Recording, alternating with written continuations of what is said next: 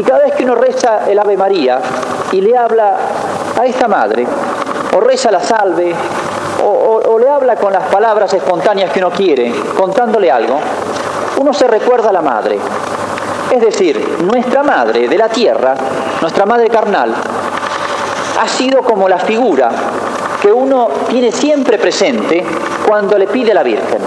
Y si yo sé que a mi madre, cuando le pedí algo, iba a hacer todo lo posible por dármelo, y seguro que me escuchaba, y hasta me adivinaba lo que uno quería, ¿cuánto más, uno piensa, cuánto más esos mismos gestos de cariño, esa sensibilidad, esos afectos, los tiene la Santísima Virgen por nosotros? Así que uno le pide con tanta confianza, se siente tan seguro porque no es como nuestras madres, que a veces quieren cosas para nosotros y no pueden. La Virgen puede todo. Así que sépanlo tantas madres que están aquí presentes, o futuras madres, como uno las ve, futuras madres, cuánto les ha dado Dios, todo lo que pueden hacer en el hogar. Y qué hermosa vocación la de la mujer, la más hermosa de todos traer hijos al mundo y sobre todo de esos hijos hacerlos verdaderos hijos de Dios. Ahí habrán cumplido su misión y ahí pueden dejar tranquilos a esos hijos sobre la tierra. Bueno, ahora siguiendo con la Santa Misa en el ofertorio, voy a pedir que pasen, creo que ya lo saben. La... Hijo, del Espíritu Santo. Ave María.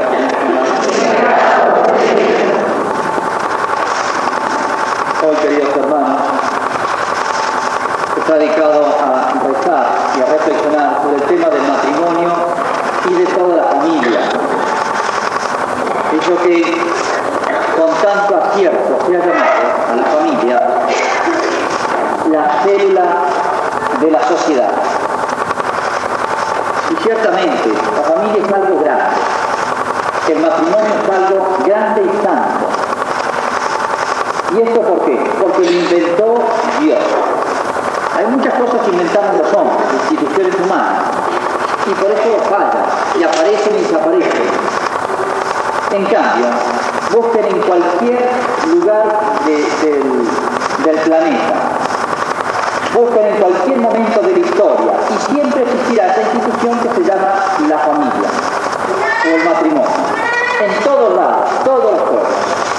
Algunos lo han llevado mal, otros regular, otros bien. Hay de todo. Y pasa ahora. ¿Por qué existe en todos lados, desde siempre? Allí desde el tiempo de Adán y. Porque lo fundó Dios. Primer matrimonio lo hizo directamente Dios. Crea Adán y de Adán saca la mujer. Y le dijo, y Adán dice después, esta sí que es hueso de mi hueso y carne de mi carne. Y Cristo y Dios le dice crecer y multiplicar. Primer matrimonio es inmediatamente después de la creación del hombre y la mujer. Por lo tanto, algo salido de las manos de Dios. Y por lo tanto, santo, algo grande. Tan grande que Jesús vivió en el seno de una familia. Y San José y la Virgen eran casados eran esposos, aunque ambos habían hecho voto de virginidad. Eran esposos verdaderos. Y Jesús por eso tuvo madre verdadera y tuvo padre adoptivo, la Sagrada Familia. Es algo grande la familia por y santa. Sin embargo, por ser salido de las manos de Dios es santo, pero la manera como se vive la familia puede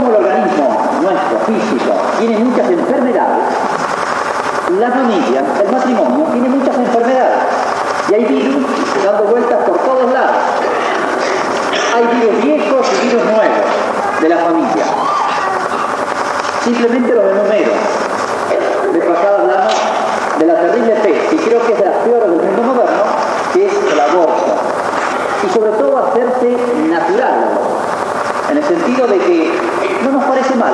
Es una simple operación de apendicitis. Como los medios técnicos ahora son más grandes, más fácil hacerlo. El tema del divorcio, recientemente inaugurado en Argentina, para modernizar entre comillas. Otra arma para destruir la familia técnica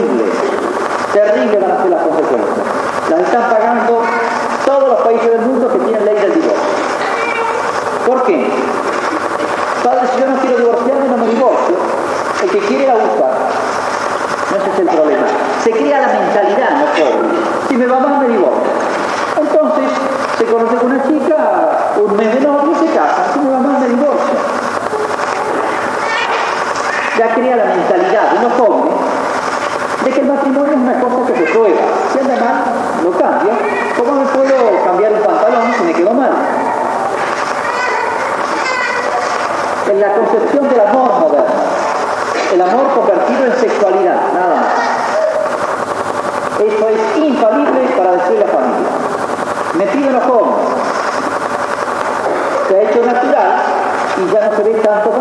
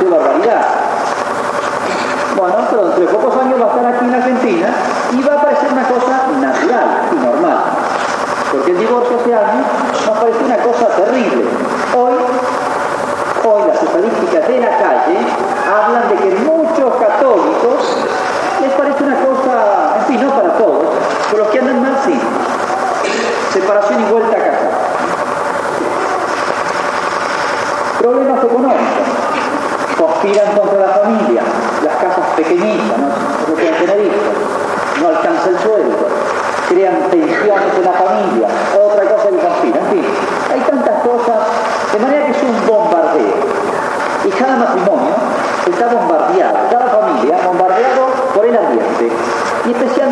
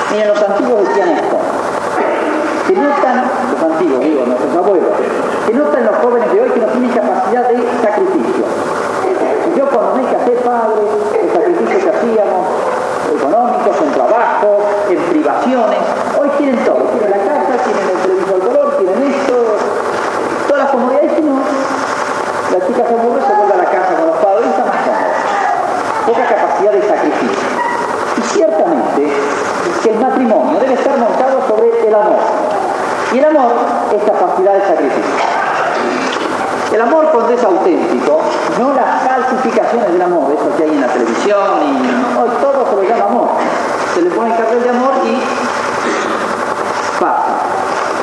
Amor es una cosa muy seria. El amor significa capacidad de sacrificarse uno por el bien del otro. ¿Se quieren? Se pregunta en la iglesia cuando se vienen a casar. Y no solamente si se quieren, sí, que van a decir. Sino si van a ser fieles en la prosperidad y en la adversidad, en la salud como en la enfermedad, en todo. En la pobreza, en las dificultades, en todo. Enfrentar toda la vida. ¿Son capaces de eso? Y claro, aquí, en medio de los fotógrafos, toda la gente está pensando en el fiesta, las empanadas, en eso, y sí. Decir eso no cuesta nada. Y después viene el baile, el baile de la vida. El amor tiene que completarse en obras, y es renuncia, y exige humildad, y exige paciencia. El amor es una larga paciencia. Y sí, y soportar los defectos del otro. Eso es amor, eso no es ser sonso. Yo le canto todo a mi marido. Eso puede ser una falta muy grave. Eso, con eso su matrimonio. No es cantarse los defectos en la cara, refregárselo mutuamente y públicamente y humillarnos. Eso es una falta de amor. Es una larga paciencia de los defectos, de soportar defectos ajenos. Sí, el amor en serio busca el bien del otro, de manera que cuando Dios bendice ese matrimonio al pie del altar, Dios se lo toma en serio. Los novios no siempre así. Dios dice, así piensa A fulanito de tal le encomiendo esta que va a ser tu esposa, se le encomienda es propiedad de Dios, somos todos creados por Dios, pero yo se lo encomiendo a Él y al revés.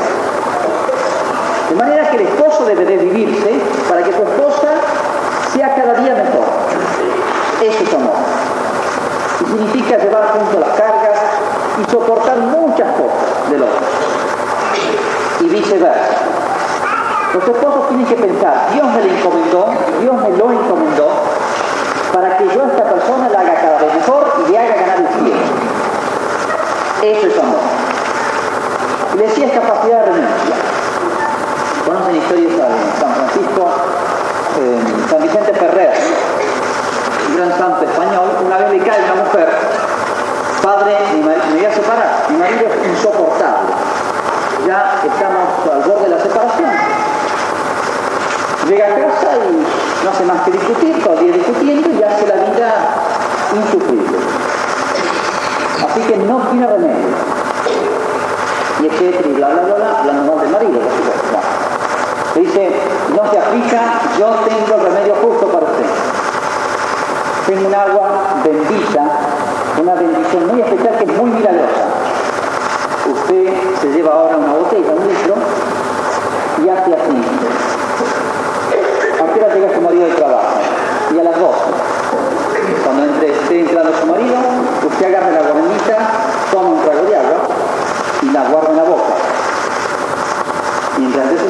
10, 15 minutos, listo.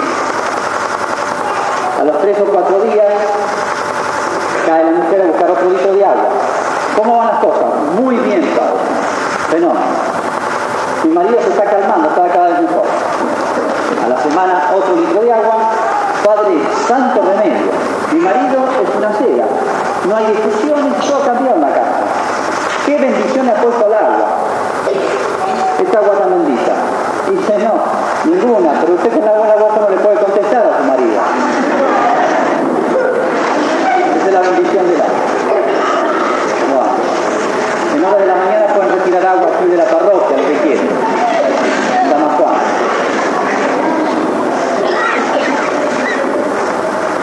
Es todos los días pequeñas cosas, pero con eso se construye la felicidad matrimonial.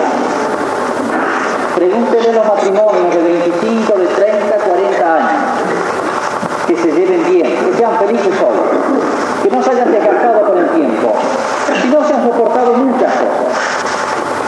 Tuve una vez la alegría, bueno, después de celebrar las bodas de oro, el matrimonio, bueno, poquito tiempo después, uno de ellos muere. Y el otro, sin tener nada especial, por así decirlo, se dejó morir. Y el médico decía, no tenía nada, pero todavía tenía buena salud.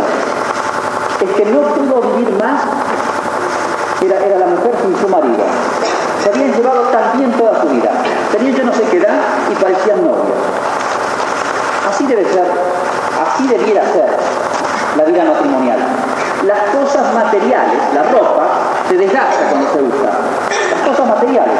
Pero las cosas espirituales, los seres humanos, el amor, el afecto, no se debe desgastar con el uso.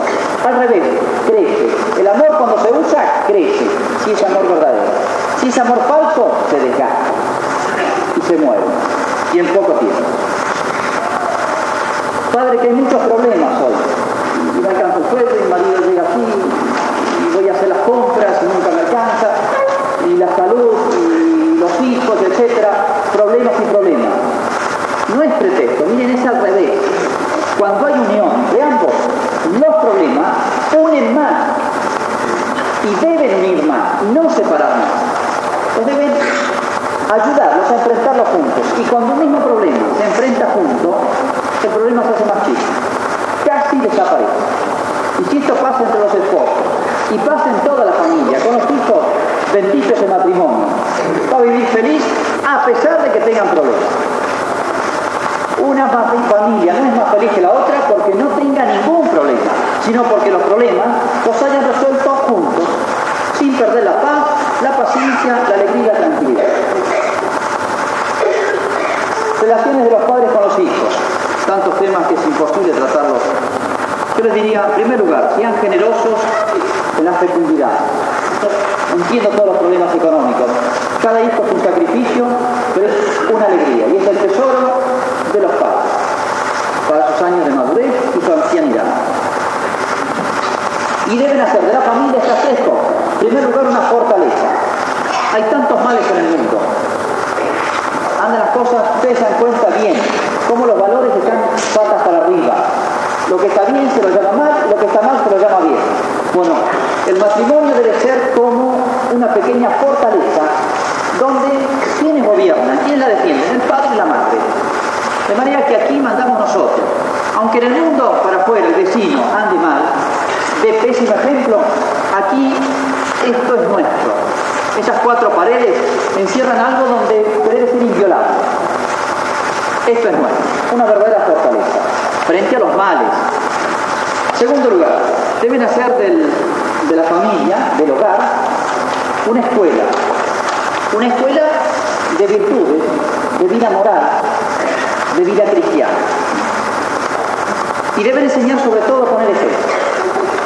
Muchos padres sí dan muchos hormones a los hijos, pero no cumplen nada. Un chico de catecismo decía, le dijo esto al padre, papá, yo quiero ser grande como vos para no tener que ir más a misa.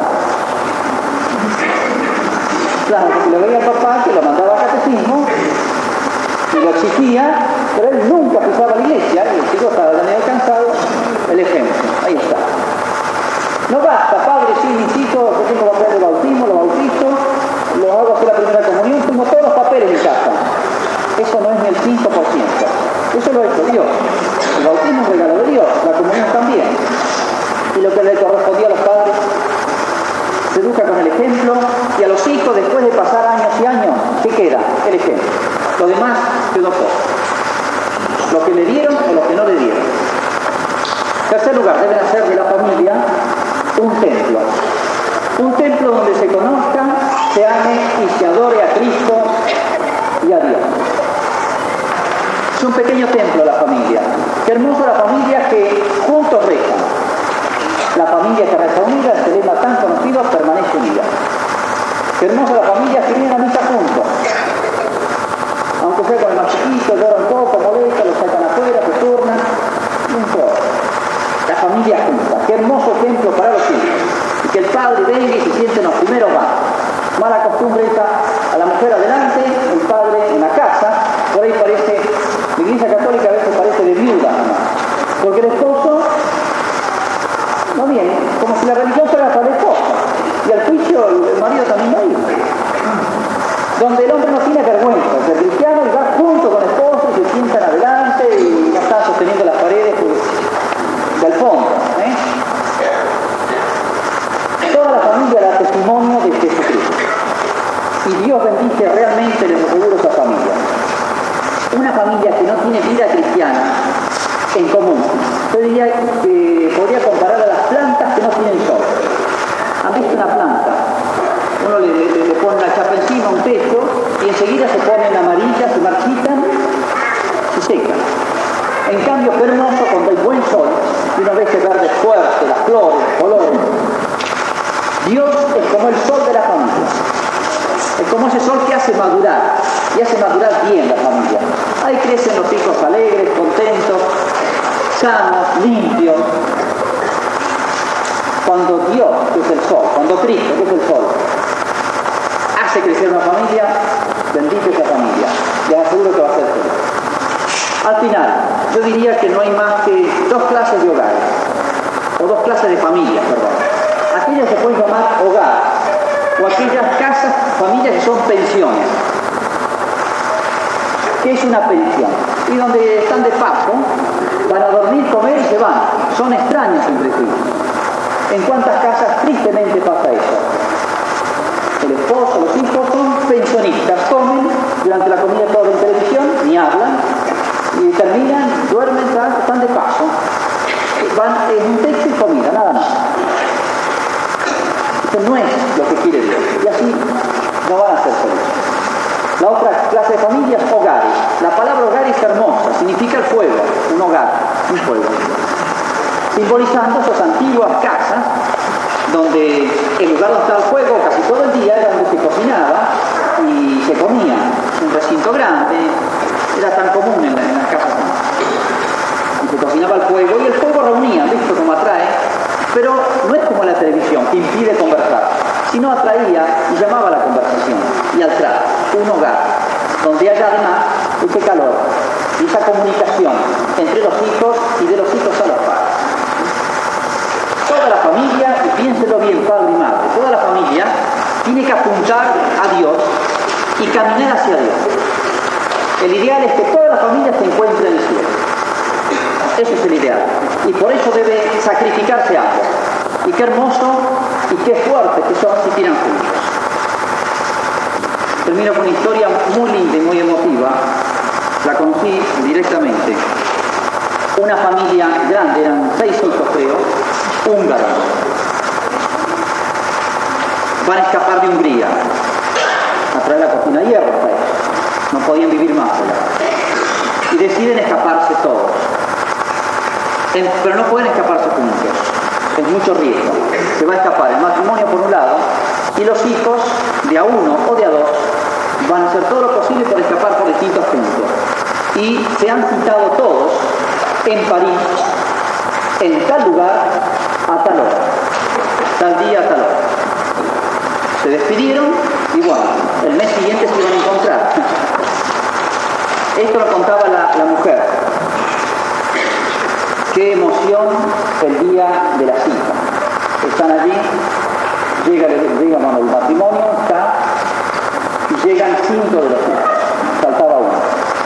En el intento de escapar lo habían matado. Y otro de los hermanos parece que vio cuando lo mataron mientras escapaba. Y esta mujer decía, para nosotros una alegría enorme haber podido escapar y habían venido a vivir aquí a Buenos Aires. Una alegría enorme haber podido escapar. Pero nunca me podría olvidar que uno de los hijos faltó a la cita. Y sí, un hijo es todo. Bueno, yo pienso eso, esa cita que nos ha hecho todo Dios en el cielo. Y el padre y la madre el día en que mueren y dejan a sus hijos, que es en el cielo. Y qué tristeza si llegara a faltar el dinero. Queridos hermanos todos, y hoy me quiero dirigir muy especialmente a los que trabajan apostólicamente en la parroquia, ayudando al sacerdote. Ustedes, de todos los grupos, me dirijo a todos, de una u otra manera, están más cerca del sacerdote y de una u otra manera más cerca de Jesucristo. Y si están un poco más cerca, significa, significa que han sido, han sido acercados por Dios. Y eso lo dice Cristo. Nadie puede venir a mí. Nadie se le despierte esa idea. Nadie se le ocurre esa idea. Nadie puede venir a mí si el Padre no lo trae. Es decir, es por una gracia especial de Dios. Pero ese compromiso que han asumido de estar más cerca de la iglesia, ese ideal más noble que han concebido en el interior, que es un llamado de Dios, es una responsabilidad mucho más grande. A ustedes Dios les pide más, como les pidió a los apóstoles, y han visto la lectura que hemos, han escuchado la lectura que se acaban de leer. Como los apóstoles, los llamó para estar con Él, pero les pidió mucho más. Les pidió tanto que todos murieron mártires. De manera que esta hermosa idea y esta generosidad que han tenido ustedes de colaborar un poquito más, yo quiero ofrecer algo más por Dios, yo quiero formarme un poquito más, por eso quiero pertenecer a uno de los grupos de la parroquia, o enseñar catecismo, o trabajar en cáritas, o lo que sea. Han sido acercados por Cristo, pero para cumplir una misión hermosa. En cierta manera ustedes son como una élite del Señor. Y eso trae grandes responsabilidades, porque servir a Cristo, servir a Cristo, es imitar a Jesucristo más de cerca. Y uno se recuerda, por ejemplo, hace muchos años, cuando Tierra Santa, o sea, donde vivió Jesucristo, había sido ocupado por el Islam, era otra religión, y que perseguía a los cristianos y le hacía la vida imposible. Y muchos mártires. En Francia había un rey muy santo muy justo que se llamaba San Luis y decidió ir a reconquistar Tierra Santa. Va con todas las tropas, es lo que se llamaba las cruzadas. Pero resulta que después de comenzar una campaña en el norte de Egipto, una campaña extraordinaria de victoria en victoria, de golpe una cosa terrible, una prueba de Dios terrible. Se ha desatado la peste entre las tropas. En esa época, año 1200, No había medicinas como ahora. La peste y el contagio rápido de esa enfermedad era directamente la de Roma. Entonces empieza una retirada dolorosísima, con muchos muertos y, llevando muchísimos enfermos y la peste avanzaba y bueno, ¿qué hace San Luis? ¿Qué hace el rey? No es el primero en huir, es el último. Pide que vayan todas las tropas adelante y él se queda al final en la retaguardia soportando toda eh, la agresión del enemigo, de las tropas enemigas, del Islam, de los árabes. Y se queda el rey con un grupito de los más próximos, los caballeros, que se llamaban, los caballeros del rey. Se quedan defendiendo al rey que también está enfermo y está grave, hasta que al final van cayendo uno u otro y la diferencia es enorme. Es uno solo que debe combatir contra 50, contra 100, contra 200 y no importa, ellos se quedan defendiendo al rey, hasta que al final mueren prácticamente todos, defendiendo al rey. El rey cae prisionero, pero allí mueren todos. Era un honor para ellos. Ser caballero del rey no significaba en aquella época tener todos los privilegios y mandonear sobre todo, y ser el primero en escapar y el primero en subir al barco para asegurarse la vida, sino significaba estar en el lugar peor, al lado del rey, arriesgando la vida. Bueno, eso significa un poco también pertenecer a una institución apostólica, estar al pie de la cruz, estar con Jesucristo ahí. De manera que tiene que exigirse muchísimo más. Ustedes son como, les decía, como la élite de la iglesia. Y por lo tanto deben reflejar mucho más lo que Cristo es capaz de inculcar en las almas. Ustedes son, deben ser como el rostro de la iglesia. Ya no está Cristo paseándose por aquí, por Montecomán, ni San Rafael, ni Mendoza, ni la Argentina. En la época de los apóstoles lo veían a Cristo. Cristo en quien veían admirablemente todas las virtudes, un hombre perfecto. Lo veían hacer milagros, predicar y se entusiasmaba a todo el mundo. Bueno, veían a Dios en Cristo. Pero Cristo ya no anda ahora por la calle, no anda en ningún país.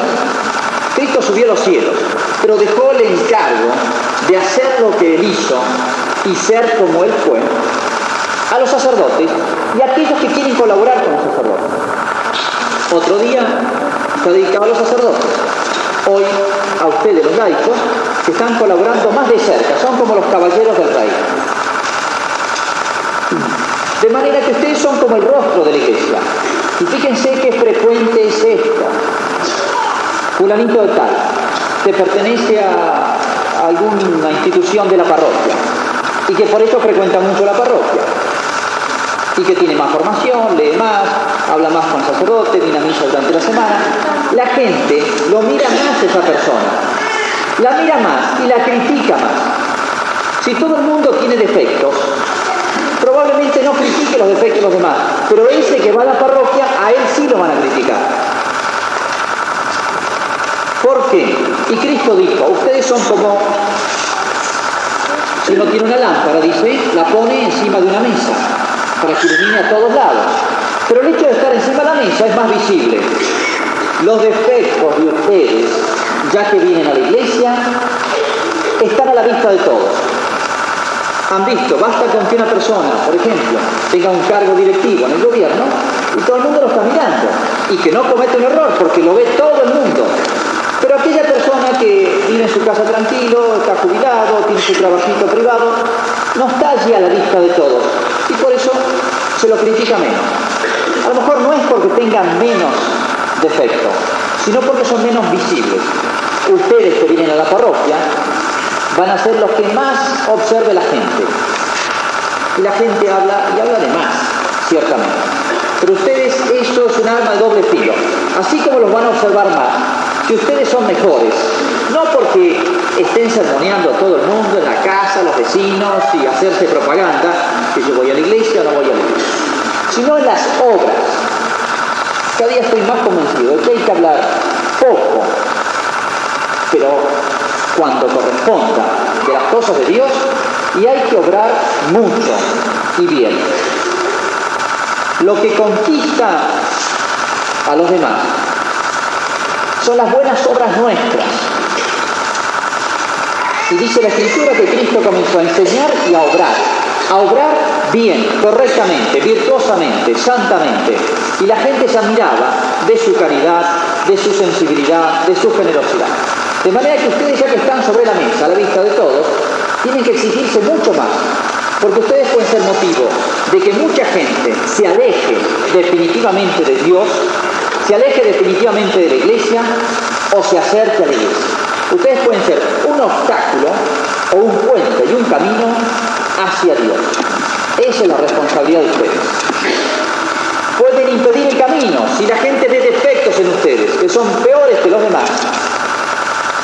La gente que dirá, si ir a la iglesia es para que uno sea peor, yo ni piso ese lugar. Y hay gente que a Cristo no lo va a ver, la Biblia no lo va a leer, a la iglesia no pisa nunca para escuchar ni, dos palabras. Dios no va a venir a hablarle, los, ángeles no se le van a aparecer. La única oportunidad que tiene de ver algo de Dios o algo reflejado de Dios es a través de ustedes. ¿Qué es lo que ven? Pues repito, ustedes son el rostro de la iglesia. Un rostro hermoso o un rostro desfigurado. Esa es la responsabilidad que tienen. Es algo hermoso, pero es algo grande. Es una responsabilidad tan grande. ¿Son el rostro de Cristo o son la desfiguración, la caricatura del rostro de Cristo? Si vuelven a la casa y en la familia son los mejores hijos, los jóvenes que vienen aquí a la iglesia y que se confiesan con frecuencia y vienen a misa durante la semana. Si son los mejores hijos y si los padres no son muy creyentes, por ustedes se van a convertir los primos, los vecinos, los compañeros de colegio. Y eso vale para todos. No piensen que por venir aquí, pisar la iglesia y entrar sin pedir permiso en la sacristía y conocer cómo se manejan los libros y que se prenden los micrófonos de la iglesia y tomar mate con el cura, no creen que con eso tienen certificado de santidad, ni certificado y, ya la entrada para el cielo. ¿eh? Es la gran tentación.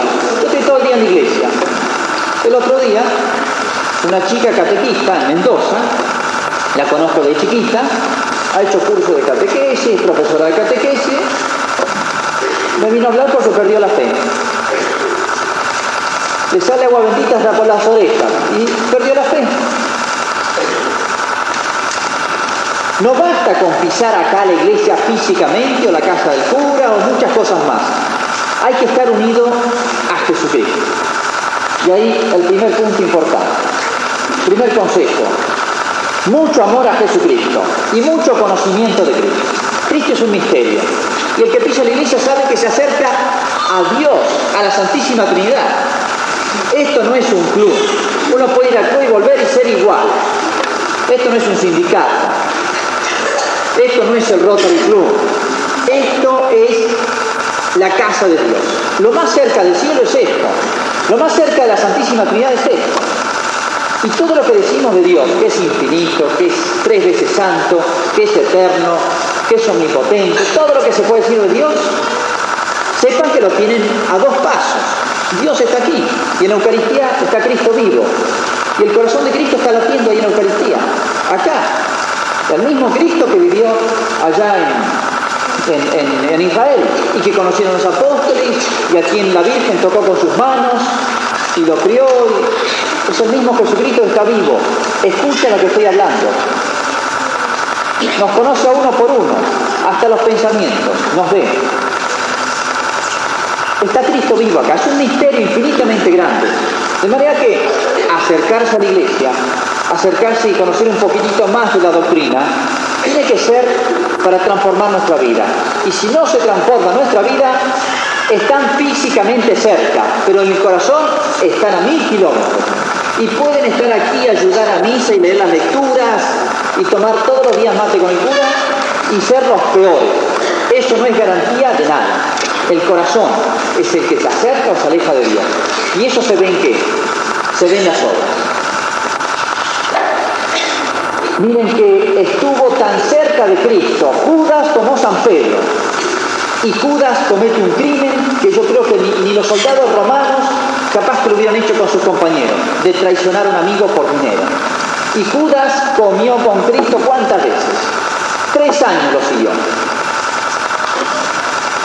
No se crean salvados ni santos por estar aquí, sino miran a que tienen una responsabilidad hermosa y enorme y a San Pedro, que lo negó a Jesucristo, a pesar de que tres años estuvo con él conviviendo. Y Cristo vivió en la casa de San Pedro. Se ha descubierto hace 30 o 40 años y se ha probado, se ha encontrado la casa de San Pedro. Hasta anzuelos se han encontrado. Y se ha encontrado la pieza dentro de la casa de San Pedro donde vivió Jesús. Que en el año ciento y pico se habían hecho un pequeño templito, porque la gente iba a visitarlo. Jesús vivió en la casa de San Pedro. Así que imagínense si lo habrá tratado.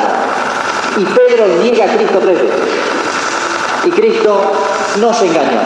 Y después de resucitado hizo algo que le dolió en el alma a San Pedro, pero le vino muy bien. Lo agarró a Pedro delante de todos los apóstoles. Pedro estaba destrozado porque lo había negado a Jesucristo, su gran amigo. Y Cristo se lo había advertido. Y Pedro se había agrandado y había dicho, aunque todo el mundo te abandone, yo no. Los demás van a fallar, pero yo jamás. Y lo negó. Y no tuvo oportunidad San Pedro de pedirle perdón, porque ya Cristo estaba preso y bueno, la flagelación al Calvario, crucifixión y San Pedro ahí metido entre la gente muerto de miedo. No pudo ni pedirle perdón, solamente pudo cruzarse una mirada. Dice que Cristo lo miró y Pedro se dio cuenta que lo había perdonado, pero no pudo ni siquiera decirle una palabra. Resucita Cristo, se les aparece, están todos los apóstoles Cristo lo agarra a San Pedro, delante de todos, una cosa humillante, pero que le hizo mucho bien. Pedro, ¿me ama más que esto? Sí. Segunda pregunta. Pedro, ¿me amas? De nuevo sí, y ya le preocupó. Tercera vez, Pedro, ¿me amas? Y ya San Pedro, muy afligido, pero sí, Señor, tú sabes que te amo.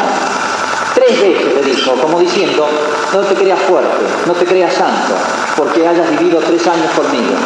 Me negaste hace muy poco. Tres veces me negaste. Tres veces, y delante de todos me negaste, tres veces delante de todos, te voy a preguntar, para que lo confieses y lo practiques. El amor a Cristo es lo que nos acerca a Él. Es el amor a Cristo, no es estar físicamente al lado. A los costados de Cristo en la cruz habían dos personas sufriendo lo mismo, con los mismos crímenes. Dos, tres metros, no sé la distancia. Uno ganó el cielo, el buen ladrón. Acuérdate de mí cuando estés en tu reino. Listo. El otro, blasfemado. No sé si se ha condenado, pero ha muerto muy mal. La misma distancia física. Veía lo mismo al mismo Cristo. Sufrían lo mismo, los mismos delitos y pecados. Y sin embargo, no es estar cerca de el Santísimo, del Sagrario, de la iglesia, del sacerdote. ¿eh? Es el corazón, son las obras. Hay que profundizar siempre en la vida espiritual. Hay que exigirse cada vez más. Dios es infinitamente grande. El que me dice ya sé todo religión no sabe absolutamente nada. El que cree que ya está y ya conoce, no lo conoce a Cristo. Cristo nunca vamos a terminar de conocerlo. Y el que abandona a Cristo, como esa chica que les decía que estudió catequesis y enseñaba catecismo, y perdió la fe, y que a uno le diera la sangre, en realidad yo creo que no lo conoció nunca Cristo. Cristo es un misterio. ¿Misterio qué significa? Que nunca terminamos de conocerlo. Es como el espacio. ¿Han visto el espacio? Se estudia en, todas las ciencias modernas de, qué extensión tiene el espacio y las naves van y viajan días, meses, años y se habla de estrellas que están a, millones de años luz. El espacio parece infinito, parece que no tuviera fin. Bueno, así es Cristo, es un abismo para nuestro conocimiento y para nuestro amor. Nunca lo vamos a amar lo que merece ser amado. Nunca vamos a terminar de conocerlo lo que podemos conocer de Cristo. Entonces, primer consejo, a todos los que están cerca, acuérdense de estar cerca con el corazón y conocerlo cada vez más, un poquito más cada día.